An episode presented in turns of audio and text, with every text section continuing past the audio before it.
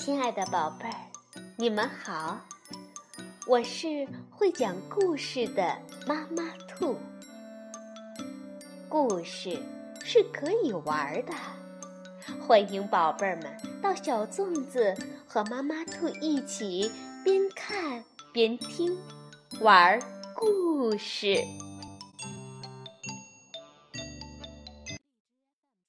宝贝儿，晚上好，欢迎收听妈妈兔的花样故事。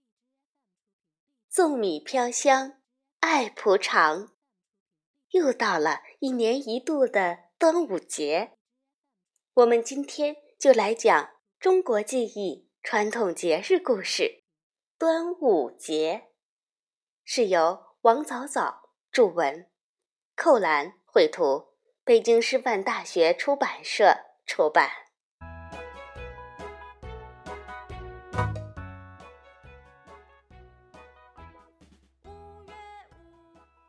在杜鹃“蒜黄蒜歌”的叫声中，一年中最美妙的初夏来临了。在这清爽宜人的季节，紫薇和巴豆最喜欢去地里摘豌豆角吃。喜欢在菜园里捉菜虫，喜欢用端午花贴在脸蛋上玩，喜欢在早熟的麦田边追蝴蝶，还喜欢跟着奶奶去药铺买香料，做端午香包啊！药铺老板笑眯眯地从抽屉里取出一味味的中药。用小秤称了，又用小石臼捣成细面。今年天热呀，多放点藿香。哦，为什么呢？紫薇和巴豆不太懂，但药铺老板说的总归没有错。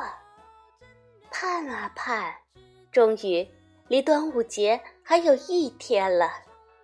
一大早，奶奶、妈妈和婶婶就搬出了藤椅，拿出香料，开始做香包。阳光暖暖的透过树梢照下来，枣花像碎雪一样洒下来。紫薇和巴豆的心里充满了喜悦。让紫薇来教我们做香包吧。首先要准备好。藿香、薄荷、干松、艾叶、佩兰、檀香、香菊、雄黄、香樟果，和在一起捣碎，然后将香料末装入布袋中缝合。下面开始做香包的外包了。首先在花布上画出香包的形状，对叠剪下，绣上图案。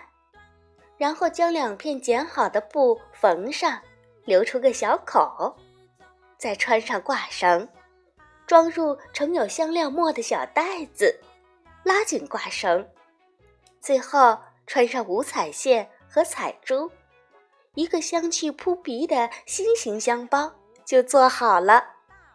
还可以做成其他样子的香包哦。清凉如水的夜晚到了，奶奶把糯米、红枣、栗子、莲子泡上水，把粽叶和马蹄草泡进廊下的大水缸里。这些都要泡上一月的。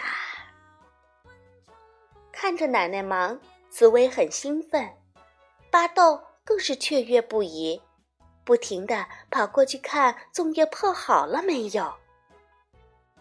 星星升起时，奶奶才闲下来，紫薇和巴豆就安静地围坐在奶奶身旁，听她讲端午节的故事。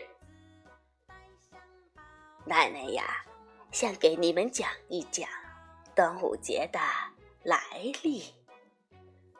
呃，按照。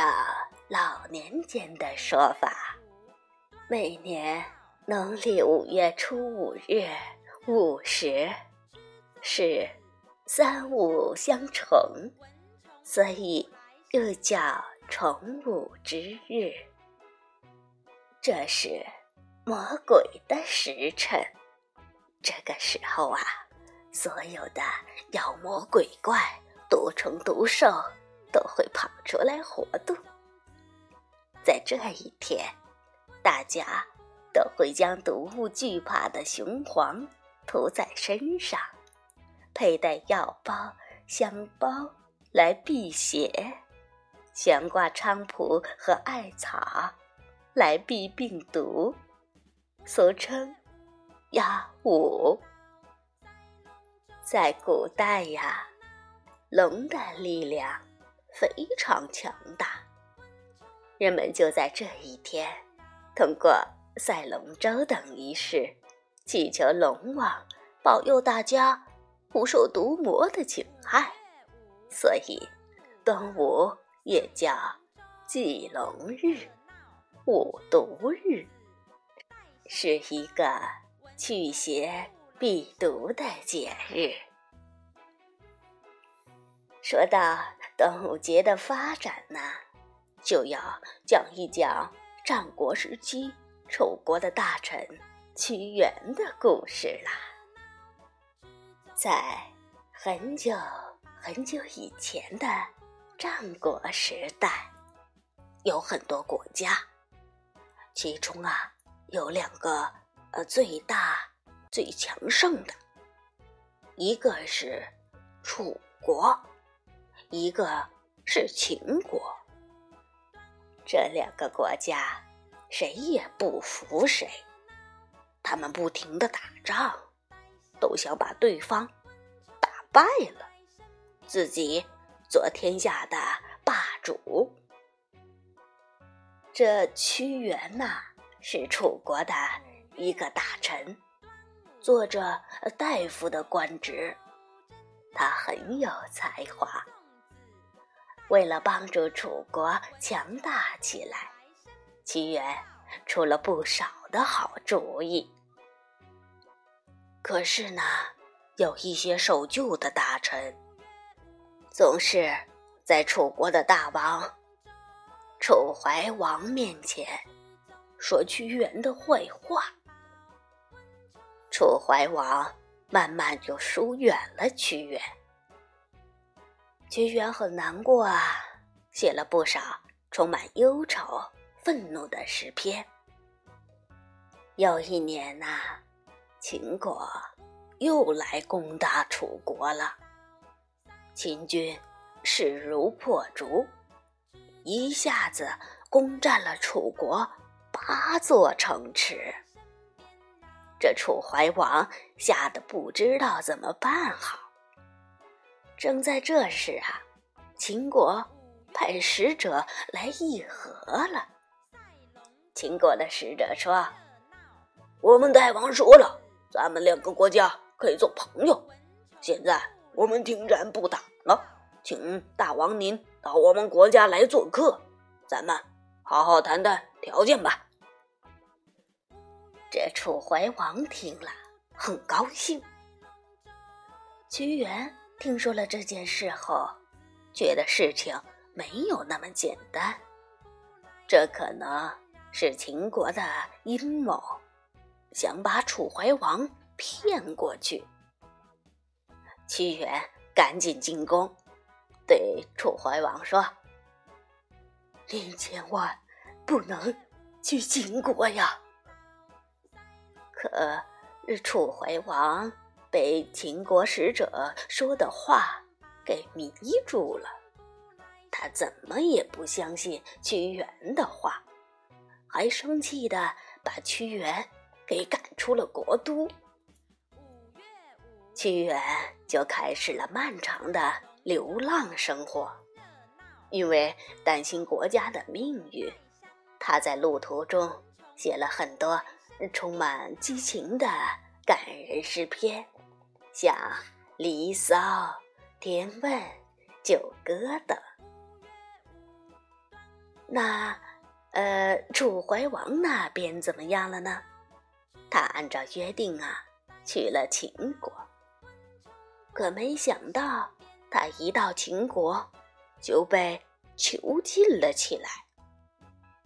楚怀王后悔的不得了，心里是又气又恨。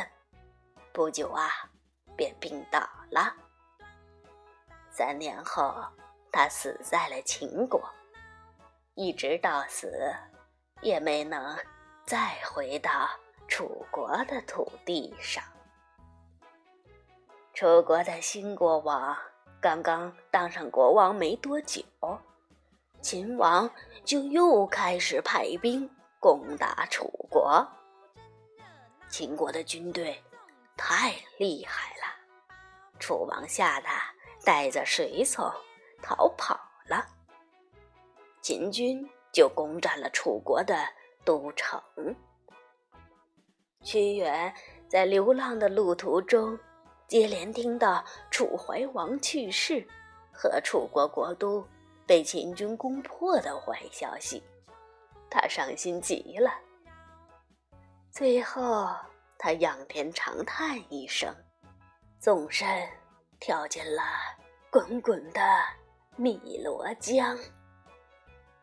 路漫漫其修远兮，吾将上下而求索。他的诗篇。《离骚》成为了千古绝唱。在江上打鱼的渔夫和住在江两岸的百姓，听说了这个消息，都很难过。他们呐，纷纷乘着小船，一边呼喊，一边在水里打捞寻找，想在江水里找到屈原。很多百姓。还拿来了粽子、鸡蛋，扔进江中。他们对江里的鱼说：“鱼啊，鱼啊，你们吃这个吧，千万不要伤害屈大夫的身体啊！江里有没有蛟龙呢？他们会不会伤害屈大夫的身体呢？怎么呃对付他们？对了。”用雄黄酒把他们药晕过去，于是大家就抬来一坛坛的雄黄酒倒入江中。大家最终还是没有找到屈原，人们眼含热泪，注视着滚滚而去的江水。屈原走了。可是啊，楚国的人民都把它记在了心里。从那以后，每年的五月初五，也就是屈原投江的这一天，人们就会到江上划龙舟、投粽子，纪念这位伟大的爱国诗人。端午节的风俗啊，就这样流传了下来。直到今天，我们在端午节这一天，仍然会包粽子、煮鸡蛋、赛龙舟呢。听着奶奶的故事，紫薇和巴豆不知不觉就睡着了。清晨，他们在满院的枣花香中睁开了双眼。端午节到了。奶奶要做的第一件大事，便是在紫薇和巴豆的手腕、脚腕上拴端午锁，就是五种颜色的彩线。带五色线的小孩可以避开毒虫的伤害。接着又系五毒兜兜，戴香包，戴虎头帽，用雄黄酒在额头画上王字。让小孩子带上猛虎的印记来镇邪避毒。要和爷爷一起去割艾叶和菖蒲，采集露水了。紫薇和巴豆兴冲冲地踏着薄雾来到田间。传说端午节这天的露水可以使眼睛更加明亮。枝叶上挂满了晶莹的露珠，采下来轻轻擦眼睛，好清凉，好滋润。爷爷割下带着淡淡苦香的艾叶，又割下散发着清香的菖蒲，紫薇和巴豆忙着捆成捆儿。回到家后，爷爷拿上几枝艾叶，边用菖蒲缠好，边说：“端午茶艾，驱虫辟邪，保平安呐。”紫薇和巴豆把缠着菖蒲的艾叶插在了门窗上、堂屋的神龛上、屋檐下、猪舍和鸡棚上。奶奶在门上贴了钟馗像、天师符。又打算贴五毒，他用红纸剪成五毒，贴在墙上，点上雄黄酒，表示压五。要开始包粽子喽！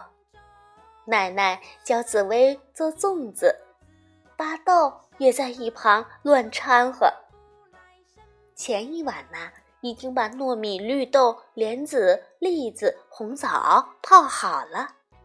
现在要把粽子叶折成漏斗状，注意了，要确保这漏斗不漏哦。然后在漏斗的尖儿上放一颗红枣，往漏斗里放一层米，加上桂花蜂蜜，然后放入栗子、松仁儿、绿豆、莲子、芋头碎儿等，再放一层米。用剩余的叶子盖住漏斗口，可以多加一片叶子，弄结实点儿。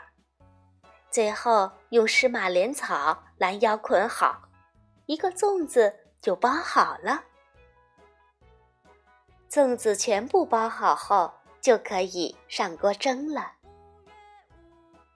粽子发出浓厚的香味儿时，就可以开锅了。好香，好香啊！紫薇和巴豆馋得直流口水。拆开叶子，咬上一口，粽叶特有的清香，夹杂着米香和各种果仁香，真好吃啊！奶奶看孙儿吃的香，笑眯眯地说：“这是甜粽，还有好吃的薄荷粽、竹叶粽。”艾香粽、甜茶粽，以后啊，慢慢做给你们吃吧。爷爷开始分粽子，大家都来吃。今天的粽子，大家都有份儿哦。牛、羊、猪、鸡、小狗，还有呃这只小老鼠。哇！奶奶做的九子粽真漂亮，九只小粽连成一串，扎着九种颜色的丝线，这是祭河要用的。紫薇提起篮子和巴豆向河边跑去，河面上人们正在热闹的赛龙舟。紫薇把粽子投进河中，祈祷说。给鱼虾们吃，也给龙和屈原先生吃。祝你们过得好，并保佑大家都好。巴豆吸着鼻涕说：“嗯嗯，屈原先生，这个粽子是我做的，看起来有点丑，不过你可以尝尝。”这一天，在热闹和忙碌中过去了。暮霭下的田野慢慢安静下来。夕阳下，枣花悠悠的花香和着艾叶、菖蒲的草香，还有香包的药香。在一院温馨的乡里，廊下藤椅上，嘴角挂着粽米粒儿的紫薇和巴豆，甜甜的。睡着了。端午节，炊烟袅袅，粽米飘香里的端午节。蚊虫不来身边闹。